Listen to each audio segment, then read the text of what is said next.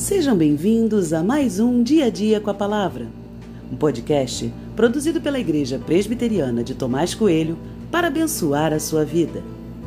O título de hoje é Lance fora todo medo e tem por base o texto de 2 Samuel 3, 11, que diz: E Isbosete não pôde dizer nada a Abner, porque tinha medo dele. Isbosete era filho de Saul e, pela lógica humana, ele teria direito ao trono, exceto pelo fato de que Deus havia escolhido Davi para isso. De qualquer forma, Abner correu para colocar Isbosete como rei, pois isso garantiria sua posição como capitão do exército. Abner fez um bom trabalho, pois onze das doze tribos seguiu a Esbozete.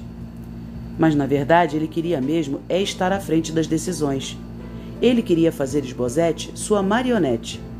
Esbozete até parece ser um bom homem, mas ele tinha medo de Abner para falar o que realmente pensava. Num único episódio que Esbozete tenta conversar, Abner reage de forma dura com o rei, que logo abandona a fala por medo. Essa questão me chamou a atenção, pois às vezes também tenho medo de falar com algumas pessoas. Como as conheço, sei que vão reagir mal a comentários que eu fizer. Por isso me calo, mas percebo que isso não é saudável. Não há relacionamento profundo com esse sentimento de medo. É justamente por isso que a Bíblia nos ensina a lançar fora todo o medo, porque o medo nos impede de desenvolver um relacionamento profundo com Deus. Se temos medo, não conseguimos desenvolver o amor. O verdadeiro amor lança fora todo o medo. Quanto ao medo das pessoas, não depende só de nós. É preciso que haja uma relação que nos permita cumplicidade, sinceridade e fidelidade.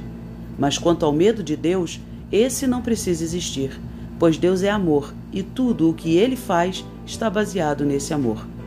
Logo, o que precisamos fazer é abandonar qualquer medo e nos lançarmos em seus braços.